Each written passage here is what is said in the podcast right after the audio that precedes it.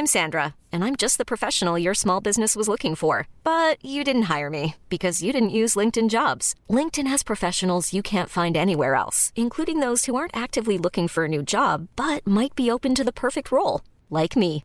In a given month, over 70% of LinkedIn users don't visit other leading job sites. So if you're not looking on LinkedIn, you'll miss out on great candidates like Sandra. Start hiring professionals like a professional. Post your free job on linkedin.com/achieve today.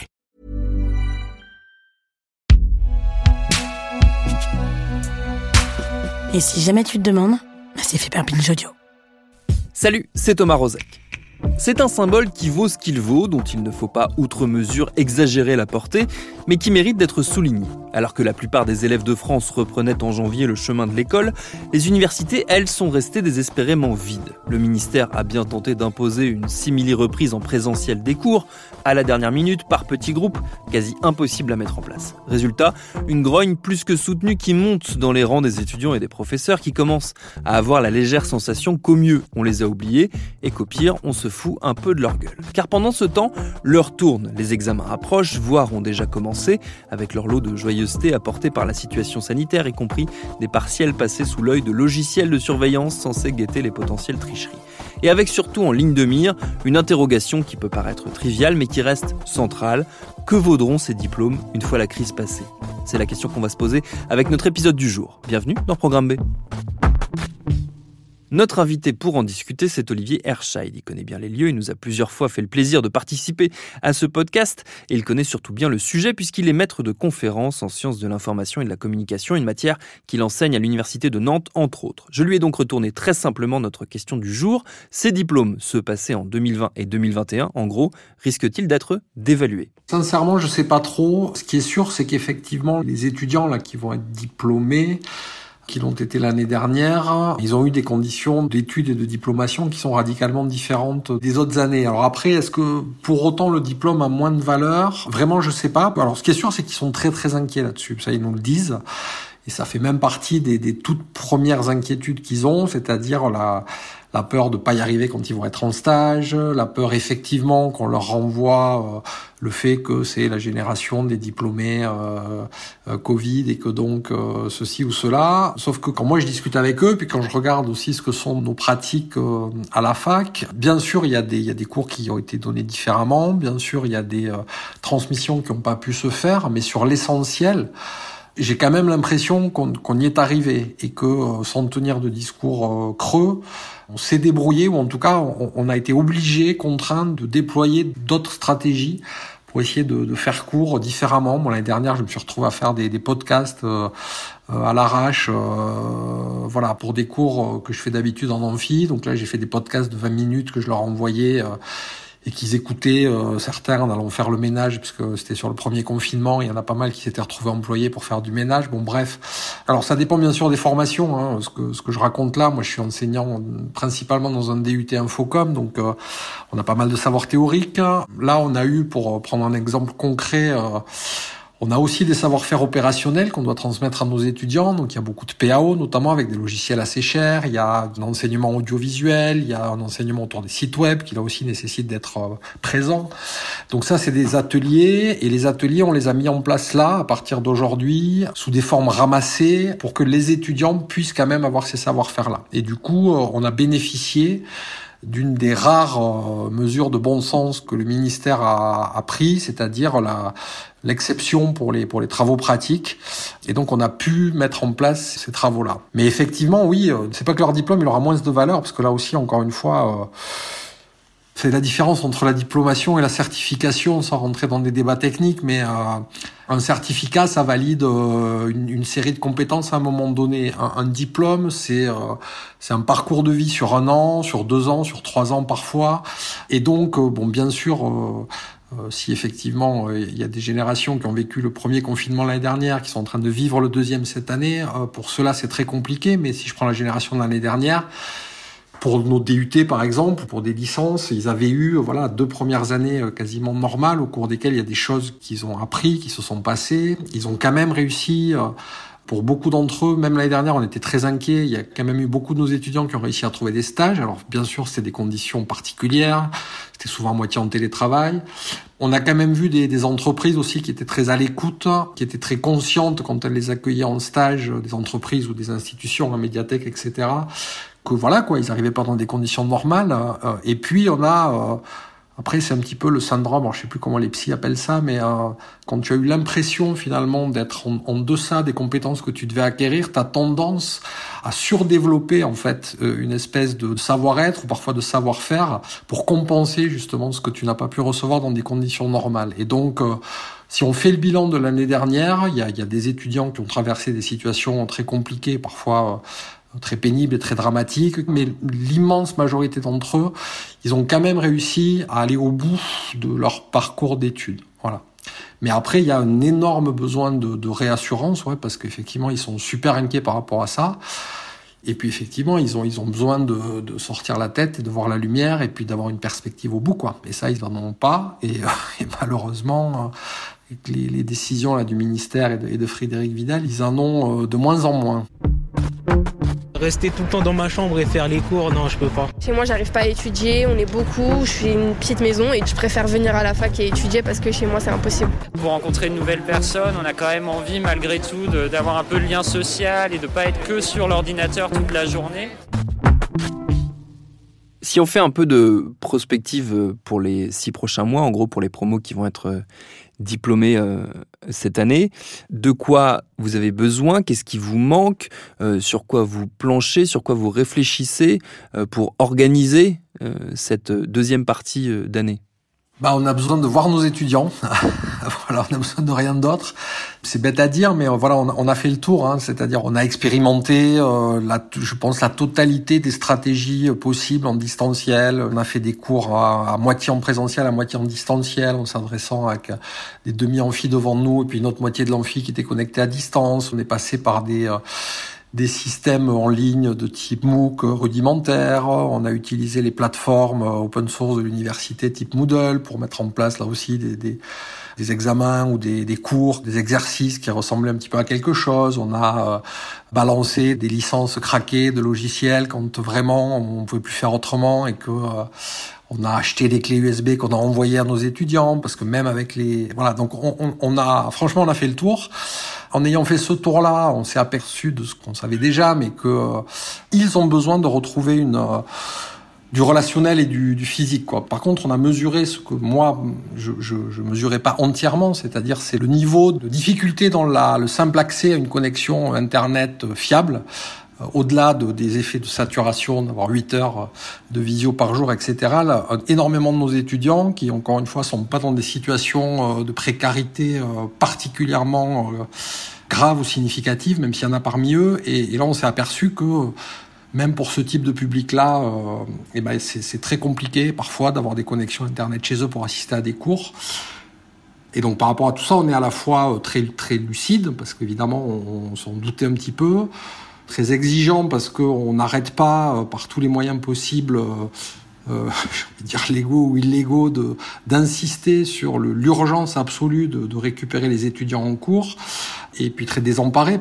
Moi, ça fait euh, 15 ans que je suis prof, ça fait 20 ans que j'enseigne dans le supérieur. Il m'avait pas échappé qu'on n'était pas nécessairement une des priorités absolues de, la nation, ou que, en tout cas, les politiques euh, pour l'université depuis une quinzaine d'années n'étaient pas très favorables. Mais là, quand Macron a annoncé à la France entière euh, que vraiment les universités réouvriraient 15 jours après tout le monde à la fin des fins, moi j'ai littéralement été sidéré sur ma chaise. Le lendemain, euh, on a tous nos étudiants qui nous ont appelés, euh, certains qui étaient vraiment en larmes parce qu'ils comprenaient pas quoi. Et puis c'est resté tout à fait incompréhensible cette décision-là. Et malgré tout ce qu'on a pu remuer derrière, là, ce qui se profile à l'horizon, c'est que finalement, ce calendrier dément qui avait été annoncé par Macron, il va être tenu. C'est-à-dire que là, les dernières infos qu'on a, c'est qu'effectivement, il n'y aura aucune reprise euh, au moins avant fin janvier et que fin janvier, ce serait uniquement des premières années, parce que selon les termes du ministère, les autres publics ne sont pas des publics prioritaires. C'est complètement fou. C'est assez inquiétant d'abord pour eux, pour tous ces jeunes gens et toutes ces jeunes filles, et puis pour le, bah, la manière dont la classe politique, on va dire, au pouvoir, considère ce qu'est l'université. Voilà.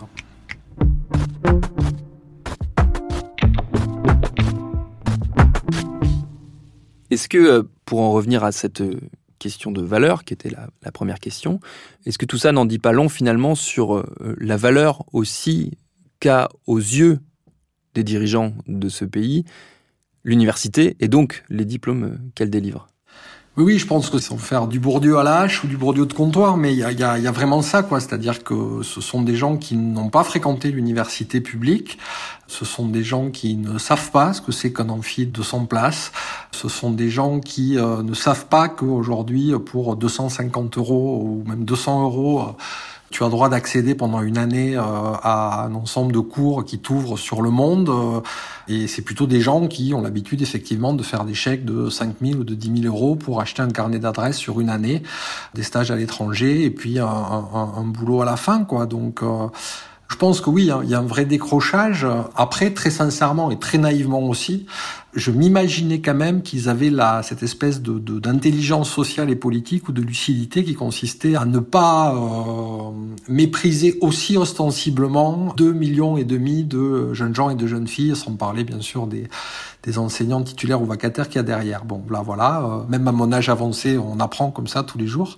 mais c'est assez ahurissant. Et oui, bien sûr que culturellement, je pense qu'il y a aussi cet aspect-là qui fait que ça sort complètement de leur radar et que on parlait tout à l'heure de la différence entre certification et diplomation. Pour eux, effectivement, il s'agit de de valider à un moment donné des systèmes de compétences euh, plus ou moins empiriques euh, et que du coup euh, il y a eu cette espèce de ruée autour de ces sociétés là d'évaluation de, contrôle des examens qui balancent des solutions tout à fait orwelliennes ou kafkaïennes je sais pas ou un mélange des deux qui permettent de de scanner les chambres des étudiants. Enfin, c'est des trucs totalement ahurissants.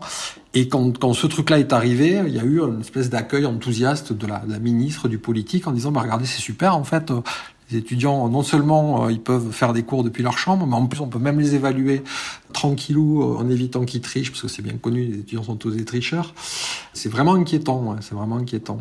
J'ai la sensation, moi, en ce mois de janvier 2021, que il y a, après les vacances, une sorte de regain euh, de mobilisation du côté à la fois du corps enseignant et des étudiants pour dire que la situation n'est plus tenable et que les réponses du ministère en face euh, ne sont pas suffisantes. Je ne sais pas si c'est un, un sentiment que toi tu partages aussi oui, oui, bien sûr, il y a, des gens qui se mobilisent, qui montent au créneau. Euh, alors chacun à sa manière et à son niveau, hein, de manière parfois euh, gueularde ou discrète, de manière politique ou administrative, de manière médiatique ou, euh, ou administrative. Mais euh, on, est beaucoup à essayer de faire avancer cette idée-là que qu'il y a une vraie urgence.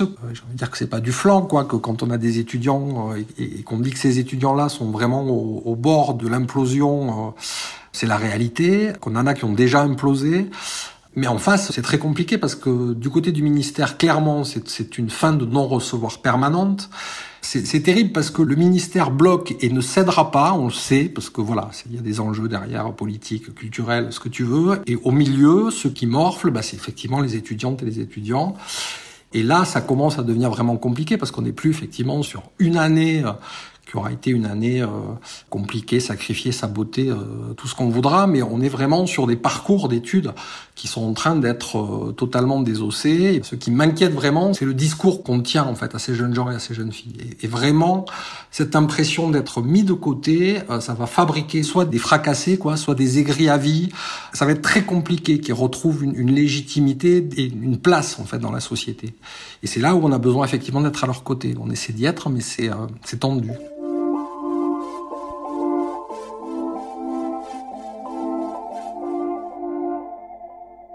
Bon, c'est jamais raisonnable de faire des comparaisons, mais pendant que je préparais cet épisode, euh, Olivier, moi je pouvais pas m'empêcher de penser à un truc qu'on m'a toujours répété, c'est que les gens qui ont passé des diplômes, en gros, euh, en mai 68 euh, ou à la fin de l'année 68, on leur a tous dit que leur diplôme il vaudrait rien, vu les conditions dans lesquelles ils l'ont passé.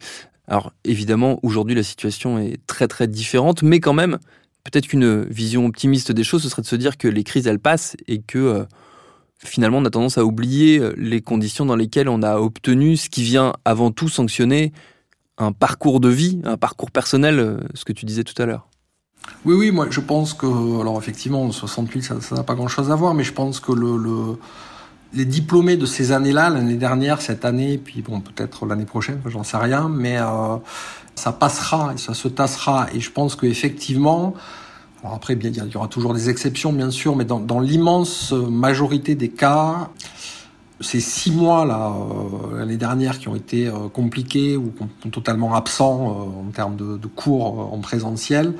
Encore une fois, ces six mois dans un parcours de L1, L2, L3, c'est Là où il y a une, vraie urgence, c'est pour les fins de cycle ou les débuts de cycle, c'est-à-dire effectivement les, les, jeunes là qui étaient en terminale l'année dernière, qui sont en première année à la fac euh, cette année, et puis pour tous ceux qui vont changer de parcours. Euh, ce qui m'inquiète, c'est pas tant l'aspect diplôme. Je pense que voilà, ils y arriveront, et puis. Euh, encore une fois, ils ont déployé d'autres stratégies et ils, ils compenseront d'une manière ou d'une autre. Et puis encore une fois, les gens sont pas tous cons et débiles. On va y arriver. Mais par contre, sur le plan psychologique et relationnel, c'est ce que disent euh, tous les services de médecine universitaire en termes de psychiatrie. Hein, c'est pas des petites pathologies. Il y a vraiment des choses qu'on observe qui sont assez inquiétantes aujourd'hui, sur des syndromes d'isolement, sur des, euh, des syndromes compulsifs, effectivement, que ce soit compulsif dans le je lâche complètement ou, compulsif dans le euh, je, je ne fais que travailler, que travailler, que travailler, que travailler en permanence.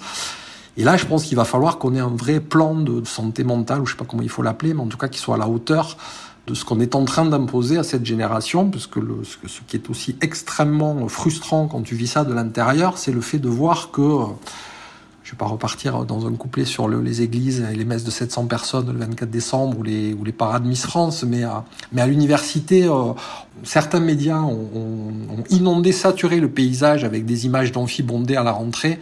Ces images, elles existent, mais ces images, c'est 1% des contextes universitaires. 99% des contextes universitaires aujourd'hui, hein, pas pour le premier confinement l'année dernière, mais, mais aujourd'hui, c'est on a du gel, on a des masques, on a des plaques de plexiglas, on a des demi-groupes, on a des calendriers alternés, on a des protocoles à l'entrée, à la sortie des bâtiments, etc. Donc on, on vraiment on sait faire quoi. Voilà, on sait faire. Donc juste qu'on nous laisse faire. Et puis euh, c'est une génération, en plus de vivre tout ça, on leur agite en permanence devant le nez une espèce de carotte en leur disant, mais regardez, vous traversez la rue, en fait, euh, là vous êtes étudiant à l'IUT, donc vous n'avez pas droit à ça, vous traversez la rue, vous inscrivez en BTS ou en classe prépa, et ben vous pouvez être à 45 dans une salle qui fait 40 places euh, depuis le début de ce foutu confinement, et personne euh, vous renverra chez vous. Voilà. Et on vous dit, ben, pourquoi? Ça s'appelle la règle bâtimentaire, et comme vous êtes dans un lycée, les règles de l'université ne s'appliquent pas. Et ça aussi, à un moment donné, il faudrait qu'on mesure le niveau de violence que ça renvoie sur ces jeunes gens et ces jeunes filles qui ont déjà plein de choses à encaisser et qui vraiment ne comprennent pas. Voilà. Et, que ça fout soit dans des états de colère assez euh, importants, soit dans des états de, de désespérance et de décrochage tout aussi alarmants. Quoi. Et ça n'a que peu de choses à voir avec notre sujet, mais je profite de sa venue pour signaler que le dernier livre de notre invité est disponible. Il s'appelle Le Monde selon Zuckerberg, Portrait et Préjudice, et c'est paru aux éditions CEF. Merci à Olivier Herscheid pour ses réponses. Programme B, c'est un podcast de Binge Audio préparé par Lauren Bess, réalisé par Alexandre Ferreira. Abonnez-vous sur votre appli de podcast préféré pour ne manquer aucun de nos épisodes. Facebook, Twitter, Instagram pour nous parler. Et à demain pour un nouvel épisode.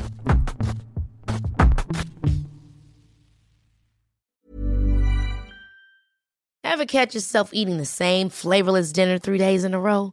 Dreaming of something better? Well, HelloFresh is your guilt-free dream come true, baby. It's me, Kiki Palmer. Let's wake up those taste buds with hot, juicy pecan-crusted chicken or garlic butter shrimp scampi. Mm. Hello Fresh. Stop dreaming of all the delicious possibilities and dig in at HelloFresh.com. Let's get this dinner party started.